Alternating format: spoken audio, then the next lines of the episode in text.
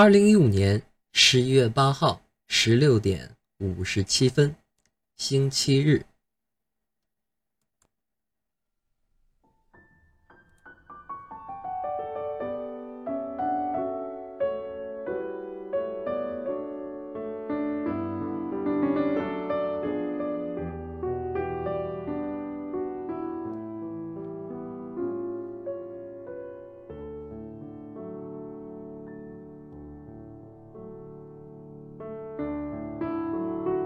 天气越来越冷，如果不是一场大雪的到来，我又怎会相信2015即将离你我而去呢？不久前这里还下过一场雪，本以为会化掉，谁知道居然真的沉淀了下来。望眼过去，城市一片的银装，雪白，圣洁，雪花漫天的飞舞。空气是冰冷的，感觉每一口的空气都非常的提神，当然也很冷。今天去了楼下常去的拉面馆，吃了一碗拉面，大碗的，宽条。冬天啊，吃拉面最舒服了，因为吃完了肚子暖暖的，冰冷冷的街道上走着也不会觉得难受，甚至会有小小的幸福感。什么是幸福？也许在我看来，幸福是一种习惯，幸福是一种珍惜，幸福是一份感恩。习惯用一个牌子的香皂，习惯听一种旋律的歌曲，习惯每周都打一把英雄联盟的排位，习惯偶尔做做梦，记在脑子里，珍惜。每顿美食，每次都会在吃饭之前提前说上一句：“我要开动了。”珍惜眼前的人，每次的电话，每次的一条条信息，珍惜自己心底的理想，永不放弃。感恩我的父母给我的好身体，感恩生活那些不大又不小的困难。感恩我的心，依旧如此，不曾改变。二零一五，谢谢你，谢谢你让我更加热爱自己的生活。二零一五，珍惜你，一年里我更加珍惜父母与爱人。二零一五，对不起，原谅我的那些过错。二零一五，我怀念你，你我最美的年华。二零一五，我爱你，非常非常的爱，生命乘以二的爱。大仙来了，第三季完结篇，二零一五。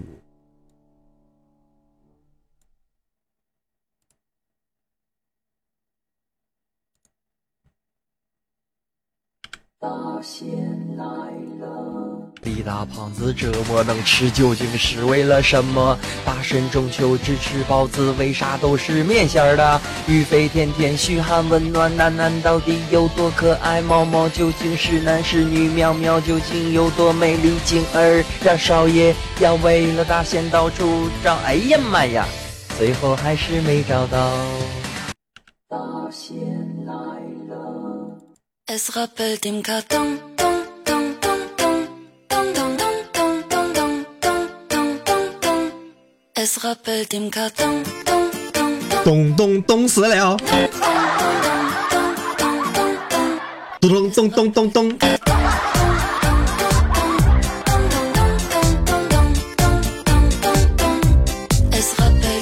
好的，亲爱的朋友们，真诚的友谊来自不断的自我介绍，也是为了更好的彼此了解。Hello，大家好，我是刘大仙人。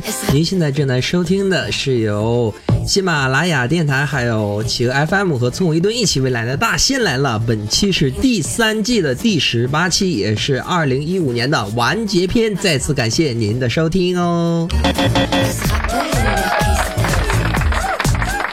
好的，亲爱的朋友们，首先呢是现在的天气非常的凉，就像这首歌一样，咚咚咚咚咚，冻死我了，咚咚咚咚咚。好的啊，我都说好了吗？咚咚咚咚咚，咚咚咚咚咚。好了，保持一颗冷静的心态啊！天气现在真的是非常的凉，在这里大虾呢也是要告诉大家一下，多注意自己的身体啊，千万不要被咚咚咚咚咚咚到啊！我怎么还磕巴了呢？然后呢，就是希望大家都能够好好的，不要生病，还有就是不要感冒，凡事啊都要小心。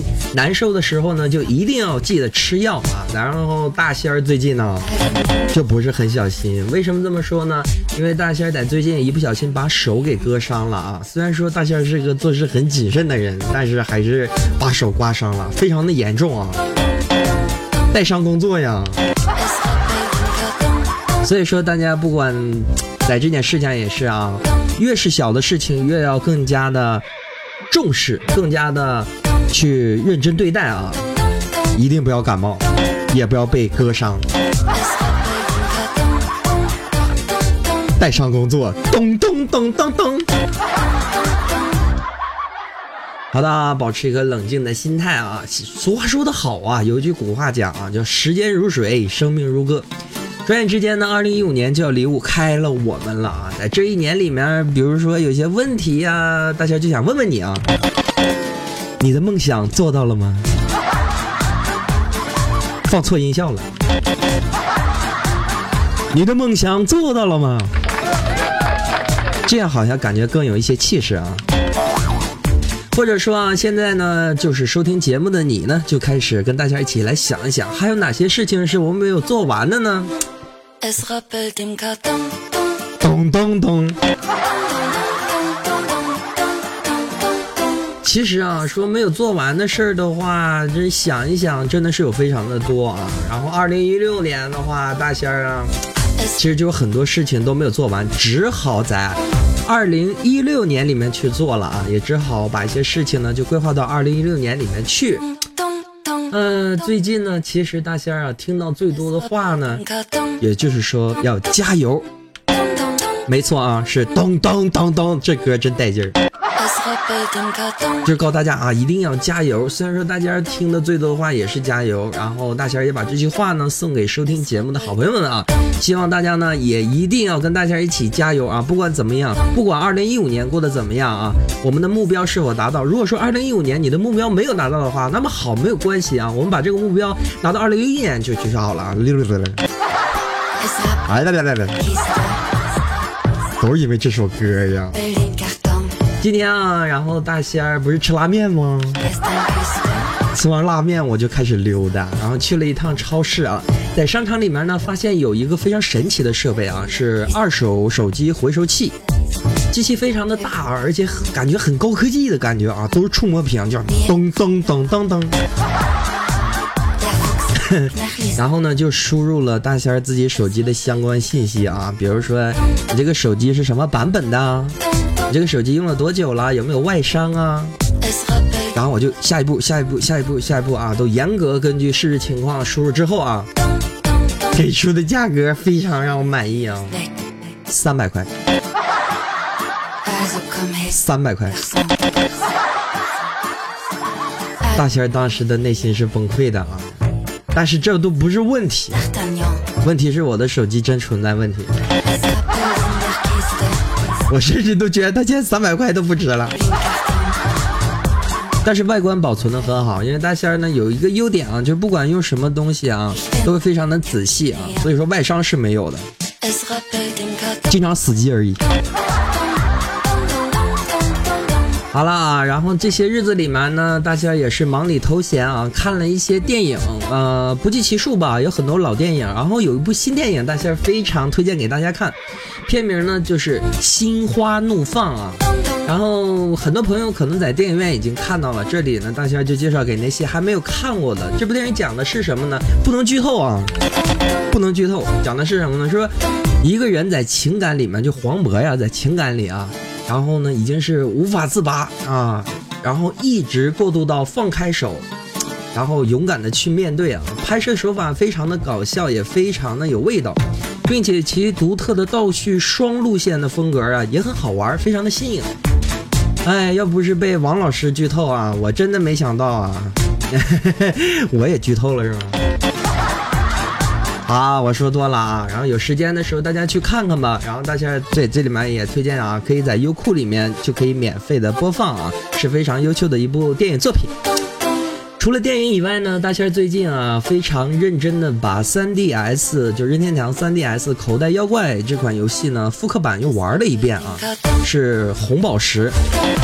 口袋妖怪是什么？你就假装没听着。作为任天堂非常优秀的一部作品啊，大仙儿内心的期待啊也是非常的高。好在呢，期待与它本身游戏的品质呢也得到了很好的平衡。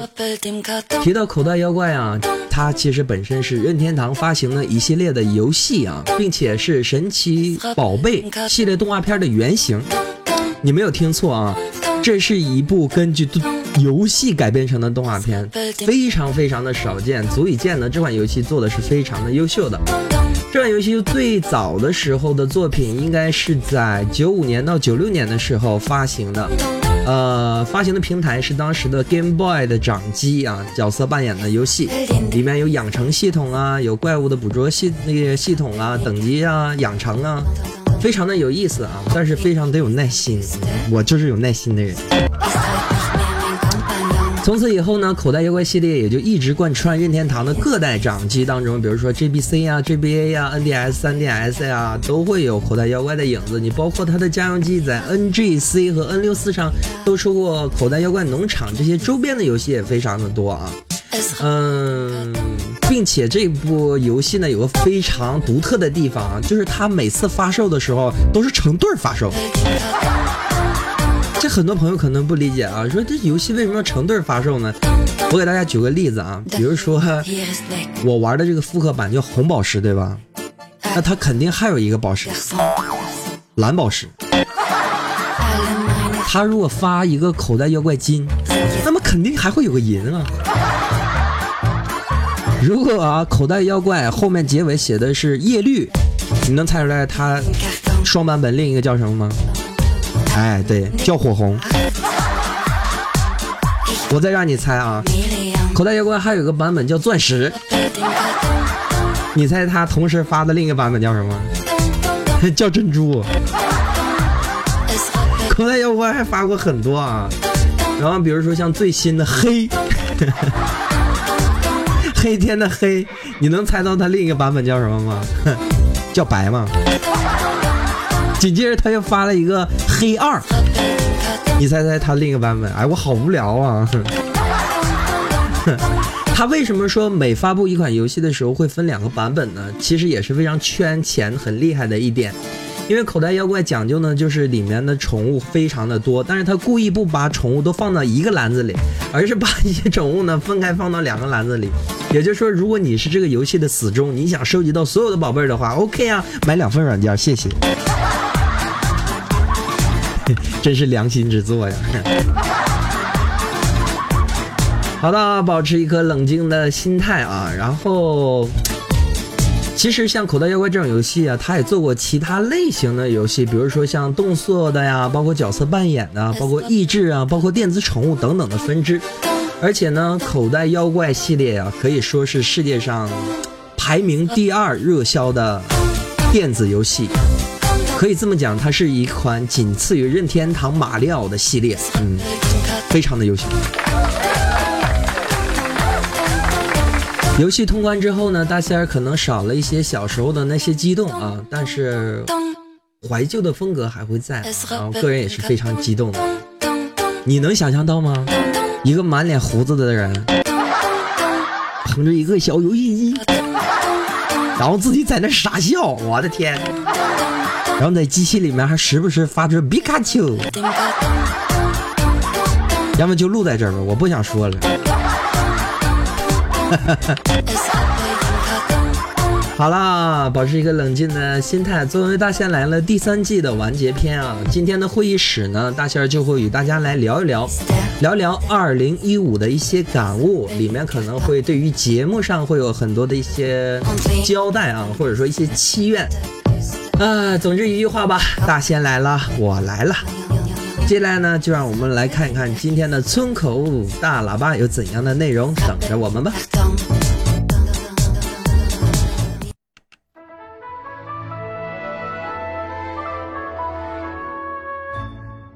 真诚的友谊来自不断的自我介绍，也是为了更好的彼此了解。Hello，大家好，我是刘大仙人。如果说你喜欢我们的节目，或者希望跟刘大仙人成为朋友的话，有两种方式，一个是加入我们的群号，群的号码是三二八零九五四八四，三二八零九五四八四。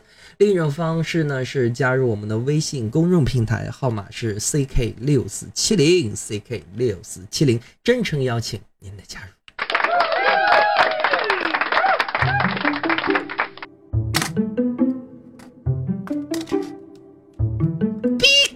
球。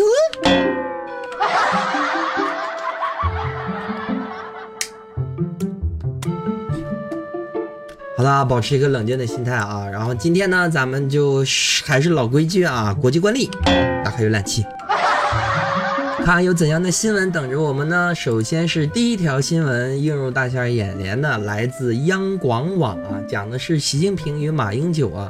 并肩而坐进行晚餐，相信这条新闻的话，昨天的时候大家已经在，呃新闻频道看过了。但是关于这件事情为什么如此的宣扬呢？因为像台湾跟我们中国呀，还是有很多中国内地啊，还是有很多千丝万缕的关系，包括一些不可讲明，但是大家老百姓心知肚明的这些恩怨也好，历史问题也好。所以说这次会面呢，大家都非常的重视。出行的人员也非常的多，因为大仙儿本着不聊政治啊这个思想，咱们看他们吃什么了。哎，真说了啊，没说吃什么啊，但是讲的就是说台湾的马英九呢给习近平啊送了两瓶好酒啊，并且是当地的酒，这名字嘛叫不知道啊，反正应该是当地的好酒吧，比如说山东的地瓜酒之类的。好了，关于这种政治的问题，咱们还是少提。但是最重要的一点是什么？为什么看到这条新闻想跟大家讲讲呢？不管怎么样，两岸既然是同胞，就都是家人。提到这一点呢，大家就想到了，比如说南朝鲜和北朝鲜，这其实并不是跑题儿，或者跑的不是很严重啊，这个问题。因为很多人可能都不太了解这件事情。你像南北朝鲜，其实他们也是有很多的亲属和家人啊，呃。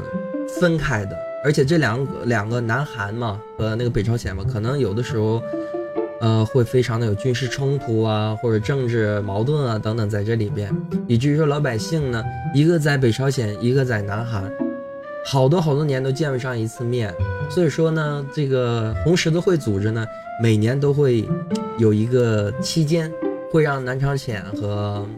北朝鲜的这些亲属来见面，场面非常的感人，大家都痛哭流涕。比如说，一个六十岁的妹妹去见自己七十岁的哥哥，这种事情简直是屡见不鲜。两个人抱头痛哭，也许只是短短的几句话，马上呢就又要离开了。我们都知道，什么样的痛苦才是最大的痛苦，就是与家人的分离，因为家人是我们最重要的一个人。仔细，大家仔细想想，真的。在你的身边，除了朋友以外，最重要的不就是家人吗？我这话说的好像不太对。你仔细想一想，你最重要的其实就是你的家人。慢慢想吧，你还小。希望天下和平，希望大家一家亲。不管是怎么样，不管是哪里，大家都能够幸福。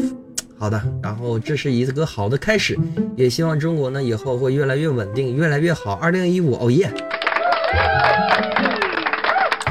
好的啊，接下来来看另一条新闻，是李克强讲的啊，说到了二零二零年，我国人均 GDP 接近高收入的国家。牙疼啊！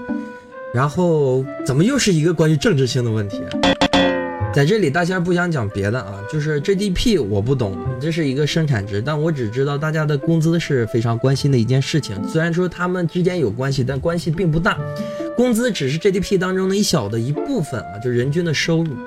提到这一点的话，可能大家都会调侃说啊，我又拖国家的后腿啦，平均工资又是三千五千的啊，然后我一个月才挣八百是吧？五百是吧？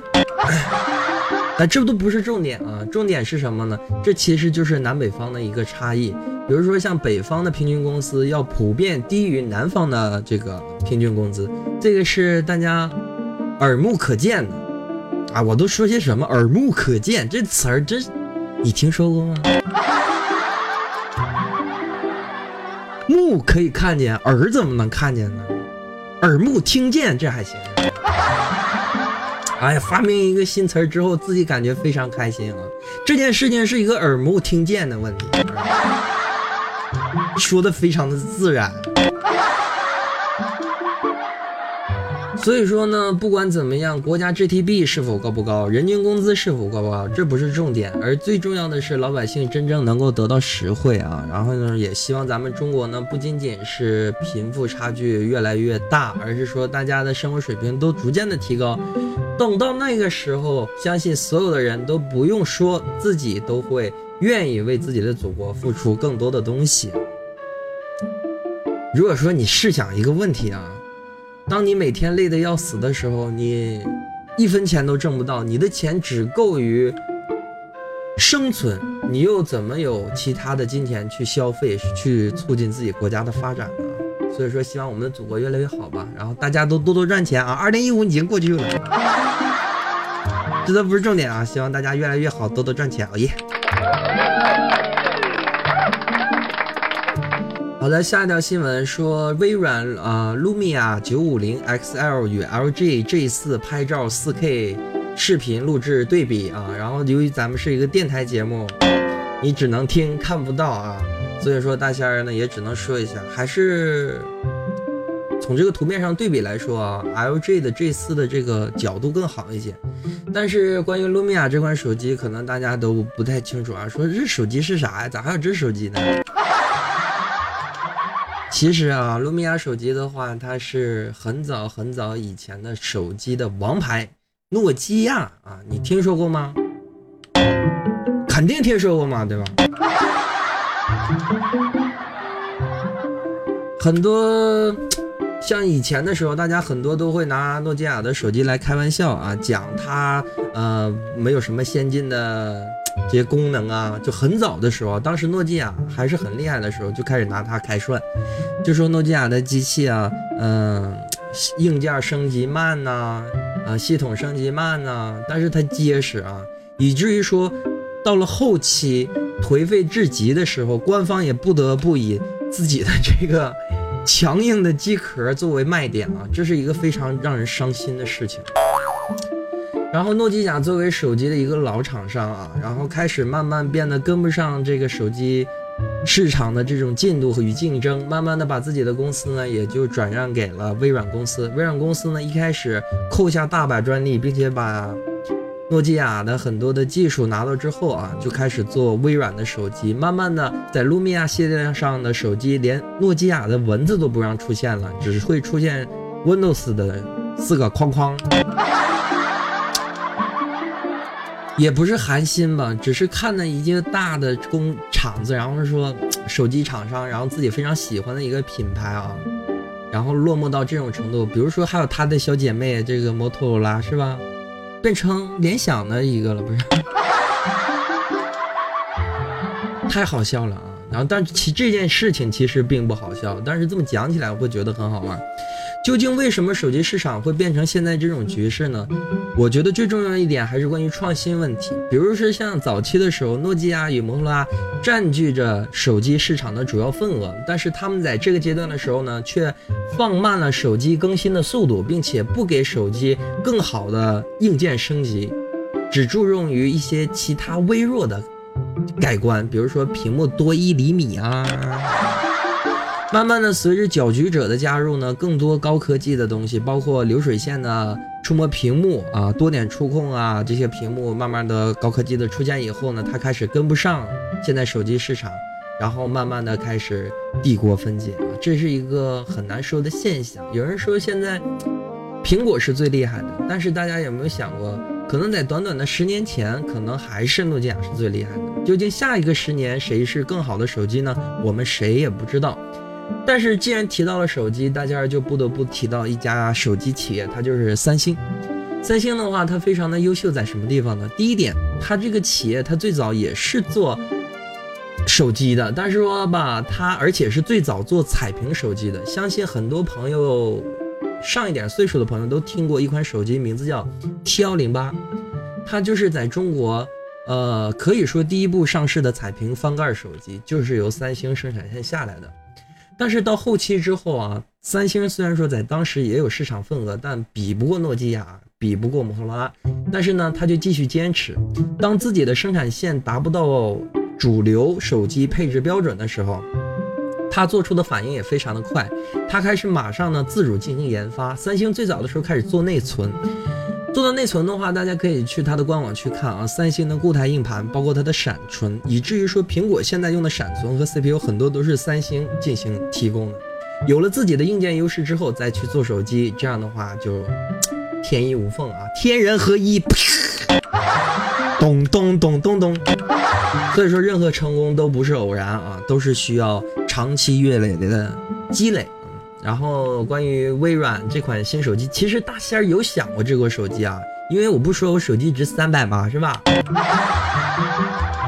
不是它值多少钱问题啊，而是说它真的频繁的死机啊，然后频繁的掉线啊，频繁的没有声音，这是很受不了。毕竟岁数大了，这没有办法啊。然后大仙儿其实也有想过换一部微软的手机啊，比如说像换一部 Win 十的手机，因为大仙儿也升级 Win 十了嘛，是吧？真的啊，非常的开心，然后看看吧，看吧，等过年的时候，然后给自己换一部手机，到时候什么手机的话，会给大家再单独说一下。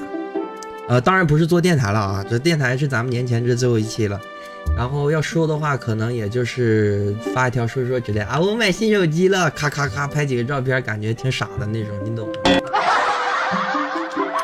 好了，保持一个冷静的心态，咱们来看下一条新闻。哎，说曹操，曹操到啊，讲的是什么呢？说是关于 Win 十的一条信息。Win 十讲的是什么呢？说 TH 二的正式版本百分之九十九点九为正式正版用户啊，就是它版本号为一零五八六啊，就是最新的测试版啊。呃，我的是一零五五八六，但是你懂的。我个人感觉啊，我不是说不支持正版啊，也我相信就收听节目的大家还是很支持正版的。但是对于中国来说的话，很多正版并不吃香，并且很有一种难以为其花钱。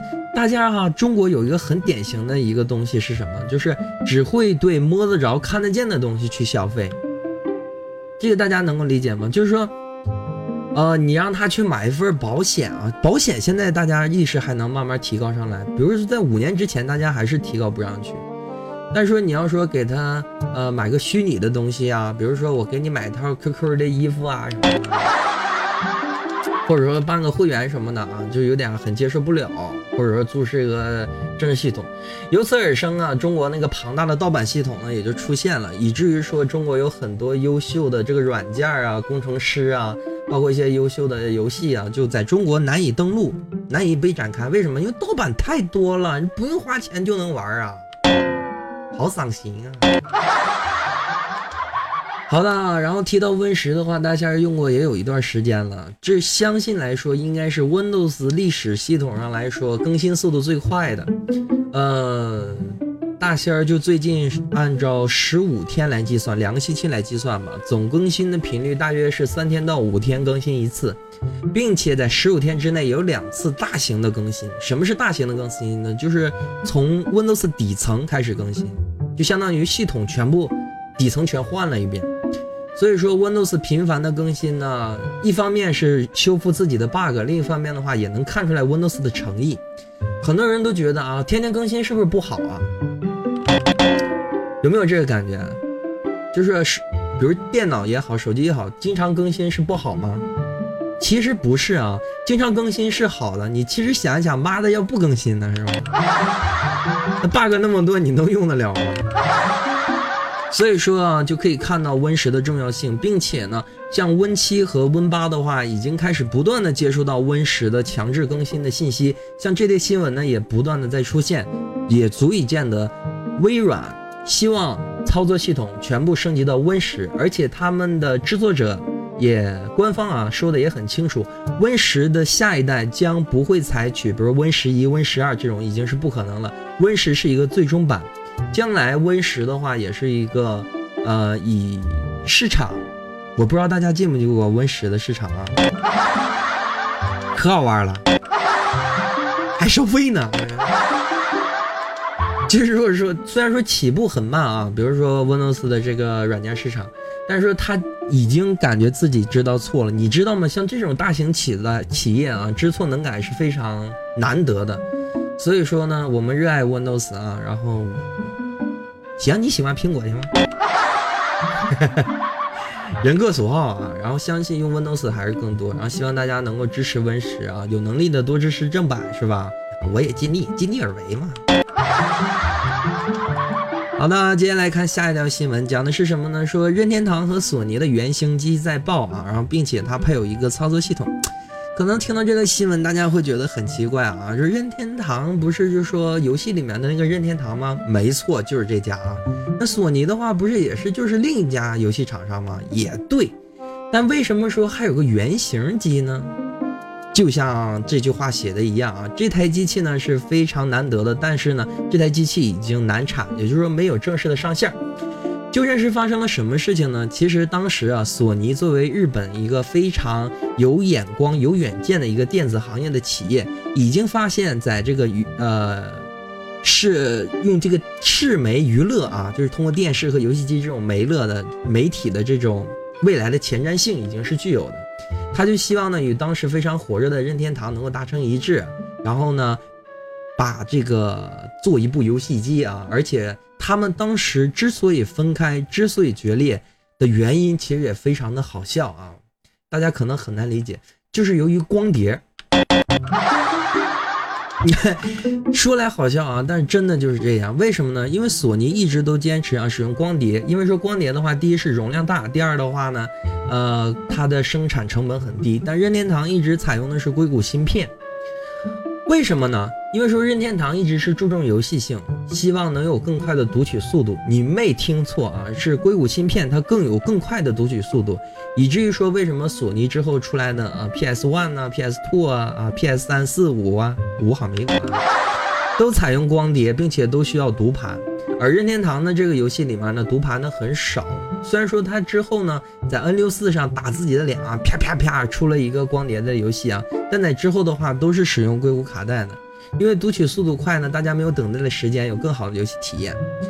两个厂商就是因为这一个小小的一个分歧啊，就难得在一起，就是非常的可惜啊，没能在一起。但也是好事，这也就是成就了。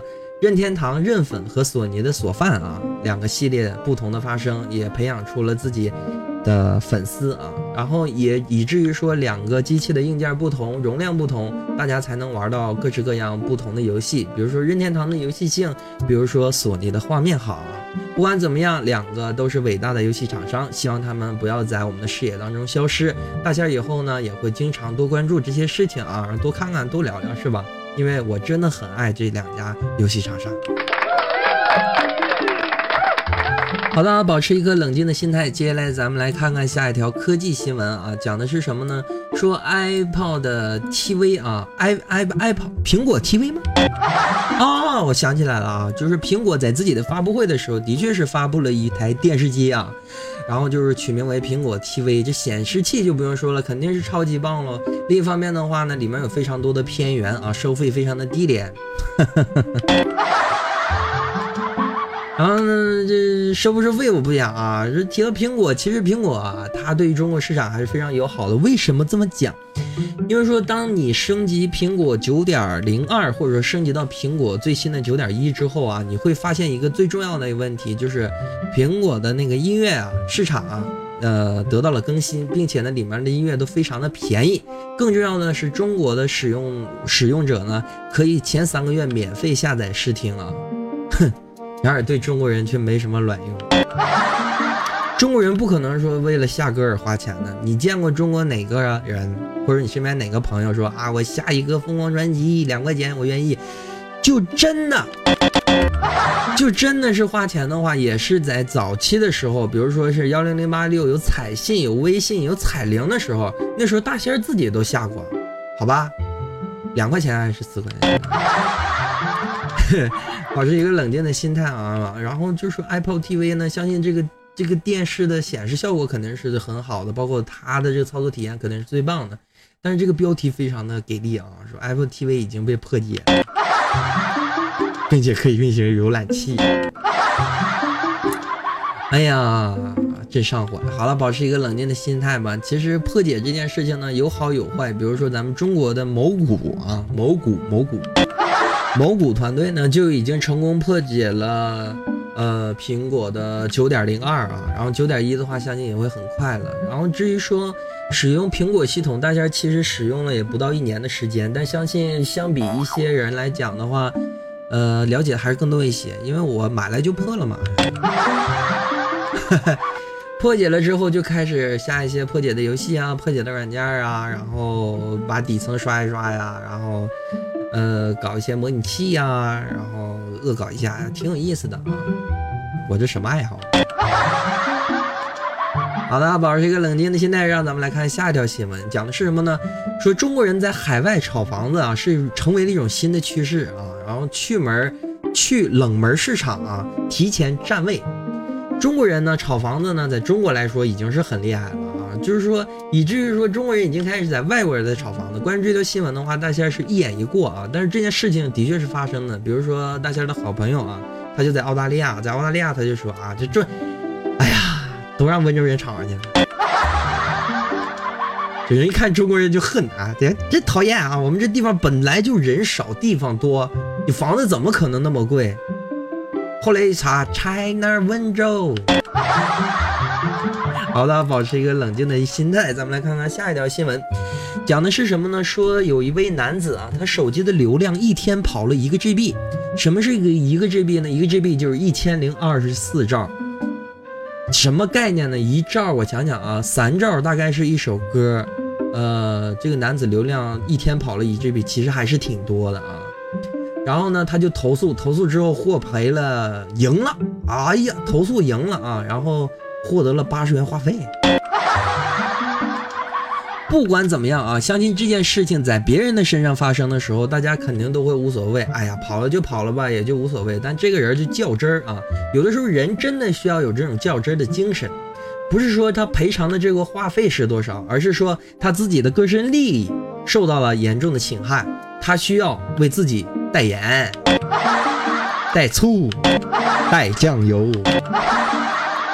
好的，说到了手机流量呢，大仙儿呢就再多说两句啊。其实像中国移动和中国联通都推出了一件新的任任那个业的，出了一个新的业务啊，就是说你本月的流量如果用不完的话，可以累积到下个月。但是敢问小伙伴们，你们谁的手机流量现在可以累积的？这件事情都实行多长时间了，怎么还没有贯彻到底呢？好吧，保持一个冷静的心态，看看乐乐就完了。好看，这下一条新闻啊，讲的是什么？说衡水啊，一个住宅出现了一个很严重的房屋质量问题。大家都知道，买房子啊不是一件好事，不是一件小事儿啊，不是不是好事，是一件好事，而且不是件小事儿。对谁来说，买房子都是人生当中的大事一件。而这个人呢，却遇到了非常痛苦的一个问题，是什么呢？房屋的质量严重的不好，不好到什么程度呢？说你只要拿随身带一个钥匙，轻轻松松的就能插进墙缝里，并且轻轻一掰，咵嚓，啊，巴掌大的墙皮就掉下来。这房子是纸糊的吧？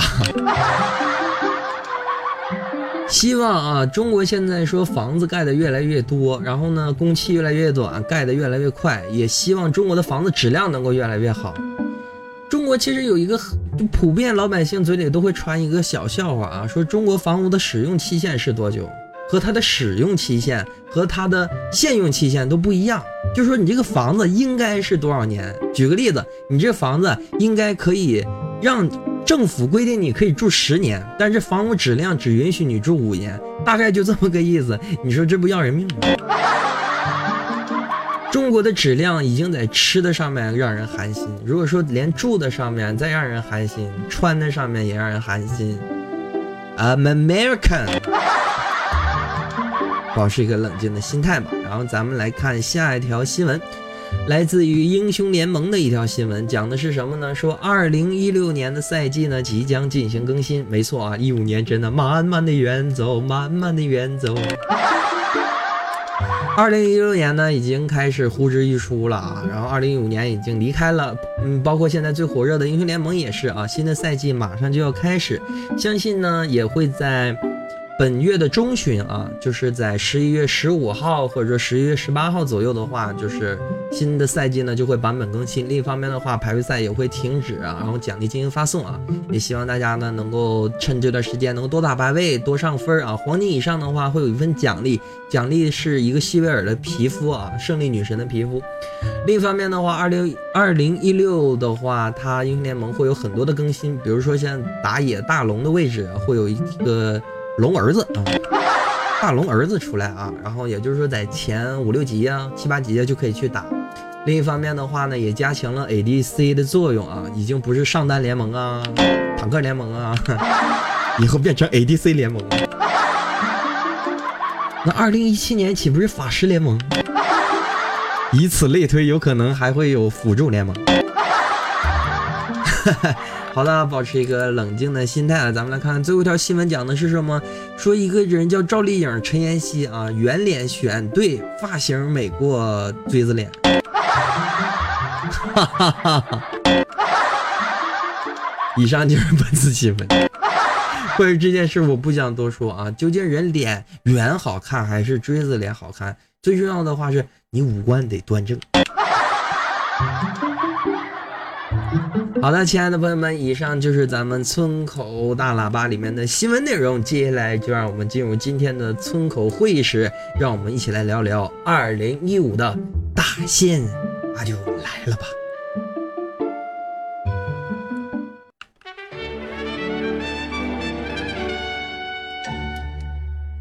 真诚的友谊来自不断的自我介绍，也是为了更好的彼此了解。Hello，大家好，我是刘大仙人。你现在正在收听的是由企鹅 FM 和聪明多自媒体一起为你带来的《大仙来了》。本期是第三季的第十八期，也是第三季的完结篇。再次感谢您的收听。如果说你喜欢我们的节目的话，可以加入我们的群号，群号号码是三二八零九五四八四三二八零九五四八四。另一方面的话，可以加入我们的微信公众频道，公众频道号码是 ck 六四七零 ck 六四七零。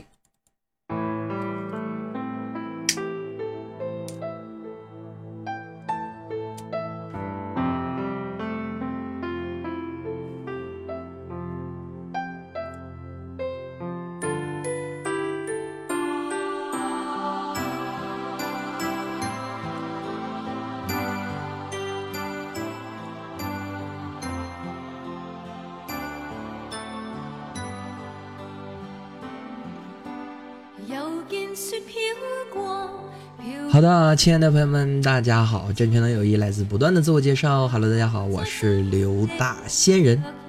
其实刘大仙人每当说这句话的时候啊，总会有一些习惯。什么是习惯呢？比如说，一把麦克风连接好，然后只要背景音乐内放一带上，录音机一点开，我最想说的可能就是这句话。就是真诚的友谊来自不断的自我介绍，也是为了更好的彼此了解。Hello，大家好，我是刘大仙。说到这里呢，其实还是会有一些小小的感触啊。或许其实真的就是因为这么一句话，大仙来了呢，也才会变得更像大仙来了。回头一想啊，大仙来了一路走过来啊，满满三季。第一季、第二季、第三季，说天说地，什么都讲。有的时候啊，自己也会想，比如说，我这期的节目说的好不好啊？讲的对不对呀？但有的时候也会想，似乎这些并不是很重要，其实很重要。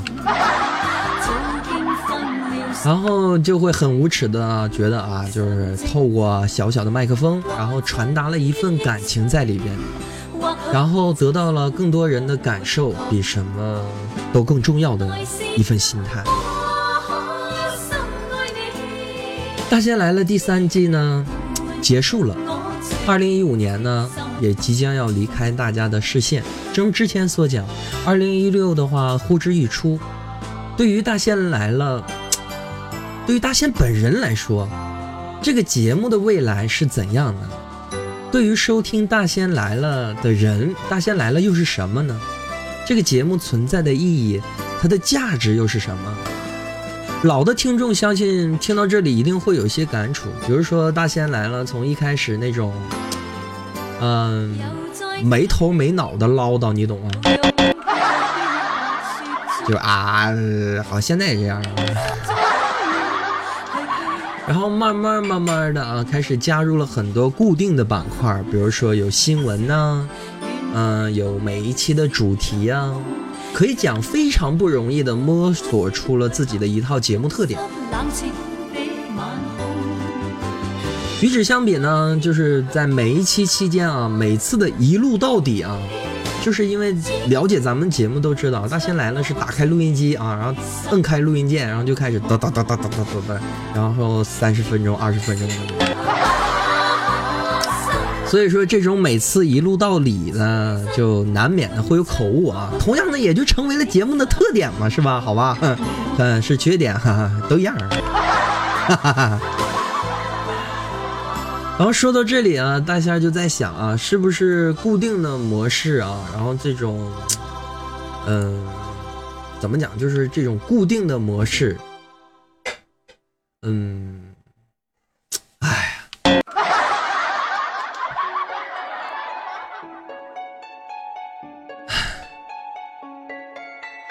其实我真的想啊，是不是像现在大仙来了这种固定的？大仙来了是一件好事啊！答案其实是肯定的，当然不好。大仙自己也知道啊，所以说对节目的以后的样子呢，没错啊，是节目的样子啊，没错是样子。所以说希望大家能够小小的期待啊，然后也会有了更多的一种计划，是否能够摆脱现在的这种形式，有一种更好的方式展现节目的内容。比如说这期间呢，就会有过一些尝试啊，比如跟腾讯 FM 合作的 QQ 访谈。这里呢，由于个人的原因吧，就是我是比较刚强的一种人，哈哈，就是很有原则的这种人啊，就是你不可能说你让我采访谁，我就采访谁，是吧？所以说呢，在第一期结束之后呢，大仙也在酝酿啊，然后也在等待，也在酝酿。其实为的也非常的简单明了，是为了能够有更高素质的节目。说到这里啊，大仙还是反复的强调啊，第一就是我本身不是名人，第二点我不是广播学院出来的播音主持人，第三点也非常的重要，我就是我一个坚持爱好并且坚持到底的人。新的节目将会是如何的？也会有些想法，但是俗话说得好啊，只有知道过去，才能更好的了解未来。那么，就让我们来看看大仙来了都有过些什么事情。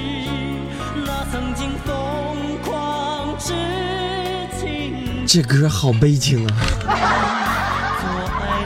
好的啊，保持一个冷静的心态。那我们就来看看大仙来了都有过哪些。大仙来了第一季是在二零一四年的九月六号，第一期的节目名字为中秋节专题。第一期第一季的节目总期数是二十期，总时长是九百八十分钟。大仙来了第二季是在二零一四年的十二月二号，第一期节目。第二季的节目总期数是十九期，总时长是八百五十五分钟。大仙来了第三季，二零一五年四月二十一号第一期节目元旦特别篇。第三期节目的总节目数是十八期，总时长是七百五十分钟。括弧番外篇不算，这期也不算，哼，因为严谨。所以说，截止目前来说，《大仙来了》总时长是两千五百八十五分钟，点击播放总量呢是三百二十五点六万次。当我今天真的认真看过这些之后，我就想，《大仙来了》对于我来说，它究竟是什么？真的，或许它已经不是一个节目这么简单了，它其实更像是对自己的一份交代。就通过这个节目，我能够更加清楚的看清楚自己。我觉得《大仙来了》是一面镜子，它能够反射出我每一个阶段的自己，而且更重要的是每个阶段的成长。与此同时，收听节目的人从中得到的快乐也好，从中得到的感悟也好，这就是《大仙来》的意义，这就是它的价值。自己给自己开音效就是爽。坚持自己的想法，不被任何事情左右自己的思想，这是我最早给《大仙来了》节目设定的默认设置。那么，在二零一六年的节目，或者说《大仙来了》第四季，我希望创新是它的标志。以前总有人说喜新厌旧是不好的，但是我相信，在新的《大仙来了》或者在刘大仙人新的节目里来说，这不是贬义词。关于新的节目。看飞碟，哈哈哈，嗯，好的啊，大仙来了，我来了。二零一五到此为止，那么，亲爱的朋友们，二零一六还远吗？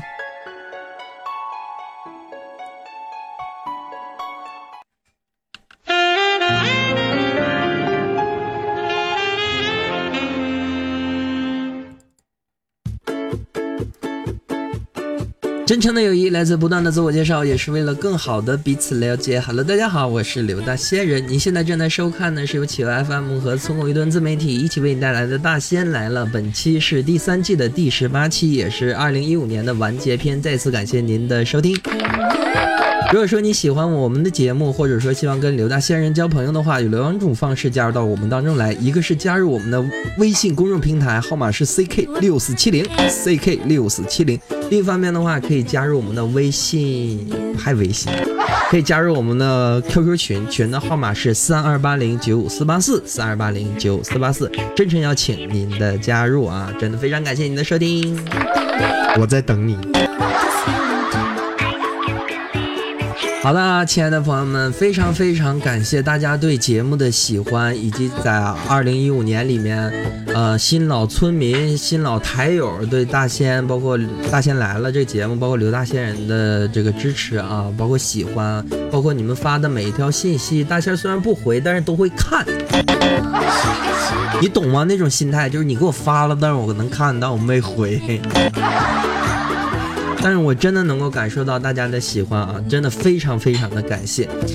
呃，再有呢，就是非常感谢喜马拉雅电台里面的编辑啊对大仙儿的照顾。另一方面的话，也非常感谢企鹅 FM 里面的好朋友们啊，呃，就是非常在催啊，你快点吧，第二期什么时候来呀？快点就采访谁谁谁谁谁啊？就是像之前也说过啊，一个唱歌的人就不任性。